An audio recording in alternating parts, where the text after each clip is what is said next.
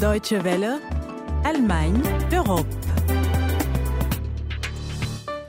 La nouvelle vague d'arrivée de migrants fait monter la tension en Italie. La Grèce fait face à une nouvelle vague d'arrivée de sans-papiers.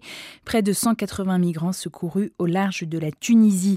Ce sont les dernières dépêches que l'on peut lire lorsque l'on tape les mots migrants et Méditerranée. Ces drames sans solution reviennent de nouveau à la une de l'actualité ces derniers temps. Et cette fois, en plus des ONG, on entend aussi les armateurs pousser un coup de gueule. Bourrage d'urne, doublon, fraude électorale, ce sont des mots qui reviennent cette fois lorsque l'on tape élections et Afrique. Qu'en est-il en Allemagne? Comment s'organise le processus électoral ici? C'est ce que nous allons voir dans un instant. C'est Constance Winkelse au micro. Guten Tag, bonjour à tous.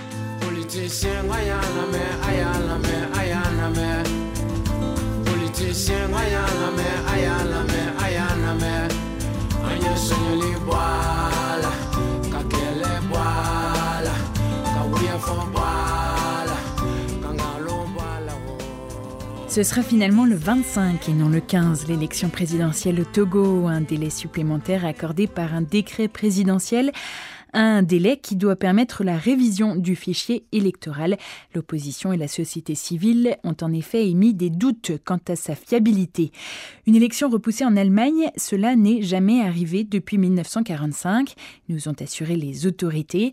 Alors comment ils font ces Allemands? Céline Verger est avec nous en studio pour nous expliquer. Bonjour Céline. Bonjour. Vous avez donc mené l'enquête à la mairie de Bonn. Oui, en effet, je m'y suis rendue.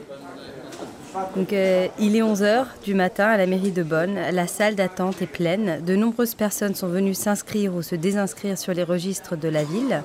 En Allemagne, tout citoyen de plus de 16 ans doit s'inscrire à la mairie de son lieu de résidence principal. Ces registres ne servent pas seulement à recenser ses citoyens, ils constituent aussi une base de données pour attribuer le droit de vote. Elke Palm de la mairie de Bonn. Ähm, Nos bureaux trient les listes d'inscription de façon à n'avoir que les personnes ayant le droit de vote. À partir de ces données, nous établissons ensuite les listes d'électeurs.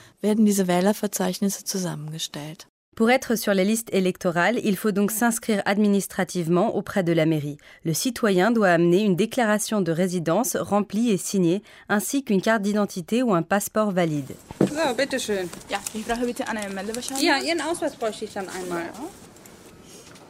Afin d'éviter le double vote lors d'un déménagement, les personnes ont l'obligation de se désinscrire dans leur ancienne commune. Ils ne seront recensés qu'une fois dans la mairie de leur nouveau lieu de résidence. La liste électorale elle-même permet également d'éviter les doublons, explique Elke Palm. La personne reçoit une notification lorsque son droit de vote est constaté. Cette lettre l'informe sur ses droits. Elle lui donne aussi la possibilité de voter par correspondance ou de se rendre au bureau de vote le dimanche. Si on a déjà voté par correspondance, il est impossible de le faire à nouveau le dimanche, car l'électeur aura été rayé de la liste des votants. Et alors Céline, comment ça se passe du coup lorsque quelqu'un meurt, par exemple? Est-ce qu'il y a un risque que l'on puisse voter pour lui? C'est absolument impossible en Allemagne de voter pour un mort car la personne décédée est supprimée de la liste de la mairie et donc par la suite de la liste des électeurs. Il est de toute façon impossible de voter pour un mort, même si ce dernier n'est pas désinscrit de la liste, car il faut s'identifier lors du vote. Et puis, les bureaux de vote sont répartis de telle façon qu'ils ne couvrent que de petits arrondissements.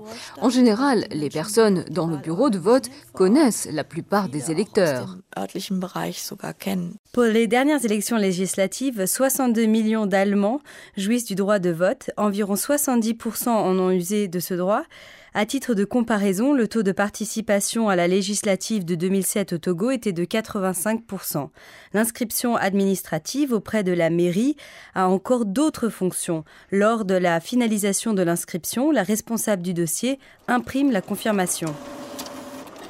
Ce document pourrait être demandé comme justificatif de domicile si l'on veut par exemple ouvrir un compte en banque ou payer la redevance audiovisuelle. Dans certaines villes allemandes, il peut également permettre aux nouveaux arrivants de bénéficier d'un paquet cadeau de bienvenue sous la forme d'entrée gratuite pour les musées par exemple. C'est tout à fait vrai, Céline Verger. En tout cas, euh, en ce qui me concerne, j'avais effectivement reçu ce paquet cadeau en arrivant à Bonn et en m'inscrivant à la mairie.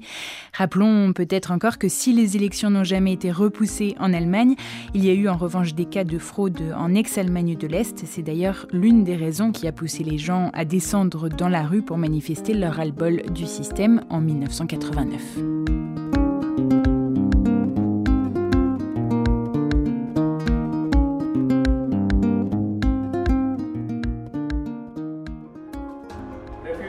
refugee boat, CS Caprice? Yes, sir. Yes, sir. Uh, my humble request, uh, please come alongside. You are just uh, about five cables from our ship. Please come, please start moving alongside. Uh, we have got the permission to take you all on board our vessel. Qu'est-ce qu'un armateur? C'est celui qui équipe à ses frais un navire marchand, ce qui lui confère des responsabilités particulières, notamment en matière de sécurité maritime. L'extrait que vous venez d'entendre est celui d'une vidéo qui a été mise en ligne par l'EXA. C'est une association qui représente les armateurs européens auprès de l'Union européenne. Et cette association a donné des chiffres saisissants récemment. En 2014, plus de 40 000 personnes auraient été sauvées en Méditerranée par des navires commerciaux, un chiffre qui devrait encore augmenter cette année. Dimitrios Banas est le responsable de la communication auprès de l'EXA. Il nous parle ici de l'appel que son organisation a adressé avec d'autres représentants du secteur aux dirigeants de l'Union européenne pour les interpeller sur la crise humanitaire qui se déroule en Méditerranée. Voici son interview. Cette lettre qu'on a envoyée est destinée aux membres de l'Union européenne pour leur demander d'agir de façon décisive afin de trouver une solution viable à la crise humanitaire qui se déroule en Méditerranée en ce moment. À peu près 218 000 migrants ont traversé la Méditerranée l'année dernière.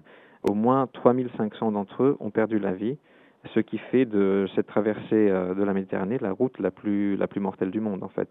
Depuis le début de cette crise humanitaire, les armateurs et les gens de mer se sont trouvés euh, en première ligne et ont sauvé des milliers de personnes en détresse. Euh, vendredi dernier, deux navires marchands ont recueilli mm, respectivement 93 et 429 immigrants euh, au large euh, de, de, la Libye et qu'ils ont emmenés ensuite en Sicile. Il faut bien comprendre que les navires marchands et leurs équipages ne sont pas équipés ou entraînés pour ce genre d'opération. Et dans certains cas, des navires ont dû sauver jusqu'à 500 personnes à la fois, ce qui crée des risques sérieux pour la santé et le bien-être de l'équipage, bien sûr, mais aussi des migrants qui se trouvent à bord. Peut-être faut-il rappeler euh, qu'un navire marchand a une obligation légale de venir euh, au secours de quelqu'un qui serait en détresse euh, sur sa route. Oui, oui, comme vous dites, bien sûr, dans ce cas, il faut bien voir ce que prévoit la loi. Et selon le droit international, c'est-à-dire la Convention des Nations Unies sur le droit de la mer, tout navire marchand a l'obligation d'aider des gens en mer dont la vie est en danger. Euh, et bien entendu, l'industrie du transport maritime accepte pleinement sa responsabilité juridique pour sauver toute personne en mer, mais il faut aussi euh, comprendre et tenir compte du fait que l'intention de cette convention n'est pas de substituer les fonctions des États souverains, mais d'assurer la sauvegarde de la vie humaine dans des cas très particuliers et très précis. Donc il ne s'agit pas de mettre en, place un dispositif où c'est en fait l'industrie maritime qui doit sauver toutes ces personnes en mer. On parle ici de cas très précis, par exemple s'il y a un accident ou si, euh, dans certains cas, euh, les, autorités euh, nationales, donc la marine ou les gardes-côtes, ne peuvent pas sauver une personne. Mais on ne parle pas de mettre un dispositif en place où, de façon systématique, c'est les navires marchands qui doivent sauver euh, toutes ces personnes. Euh, sur la plupart des navires aujourd'hui, il y a un équipage de 10 à 20 personnes et on leur demande d'accueillir 500 euh, personnes, des personnes qui sont malades, désespérées. Il n'y a, a, pas de dispositifs en place pour pouvoir les accueillir. Donc il ne faut pas oublier que la responsabilité de sauver toutes ces personnes n'est pas la responsabilité euh, de la marine marchande, c'est la responsabilité des États souverains et des États de l'Union européenne. Donc il est inacceptable que la communauté internationale s'appuie de plus en plus sur des navires marchands et leur équipage pour entreprendre un nombre croissant de sauvetages de grande envergure que eux-mêmes devraient mener. Ce, que vous demandez essentiellement aux dirigeants européens, ce sont plus de moyens financiers. Hein? En fait, oui, mais en fait ce qu'on demande aux dirigeants européens, c'est trois choses. Tout d'abord, c'est de reconnaître qu'il s'agit d'un problème européen. Donc ces milliers de, gens qui tentent de traverser la Méditerranée veulent se rendre en Europe et pas uniquement aux pays du sud de l'Union européenne. Euh, il est donc nécessaire de partager le poids financier et les ressources nécessaires pour aider à prévenir euh, des milliers d'autres décès. Euh, les marines et les gardes-côtes de ces États membres de l'Union européenne qui se trouvent sur la ligne de front en Méditerranée au sud ont fait des efforts impressionnants pour répondre à cette crise, mais étant donné que la situation s'aggrave, nous estimons qu'il doit y avoir une augmentation proportionnelle des ressources de tous les États membres pour financer des opérations de recherche et de sauvetage et, remédier à cette crise humanitaire majeure en fait. Deuxièmement, ce que nous voulons, et ce que nous proposons, c'est que l'UE et la communauté internationale fournissent aux réfugiés et aux migrants d'autres moyens de trouver la sécurité et de se rendre en Europe si nécessaire, sans risquer leur vie en traversant la Méditerranée dans des embarcations de fortune. Mais aussi, ce que nous demandons à l'UE, c'est de mettre plus de pression sur ses États voisins afin qu'ils contrôlent de façon plus efficace les réseaux des passeurs et donc les armateurs et les syndicats demandent que cette question soit ajoutée comme une question de réelle urgence et priorité à l'ordre du jour du Conseil européen et des réunions pertinentes des ministres euh, de l'Union européenne. Est-ce que vous avez déjà eu des réactions à cet appel au niveau politique, euh, au niveau de l'Union européenne? Nous n'avons pas encore eu de, réelles réactions euh, du côté des, institutions européennes. Euh, ces choses prennent un peu de temps, mais nous, nous, espérons que cet appel aura bien sûr un impact et que tous les États membres en fait se rendent compte que c'est un problème européen.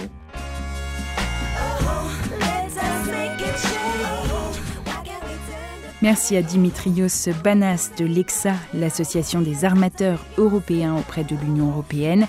Une interview et un magazine que vous pouvez retrouver dans notre médiathèque sur le dw.de français. Et puis si vous voulez réagir, il suffit de nous envoyer un mail à français.dw.de. Merci à tous de nous avoir suivis. Portez-vous bien et au Wiedersehen.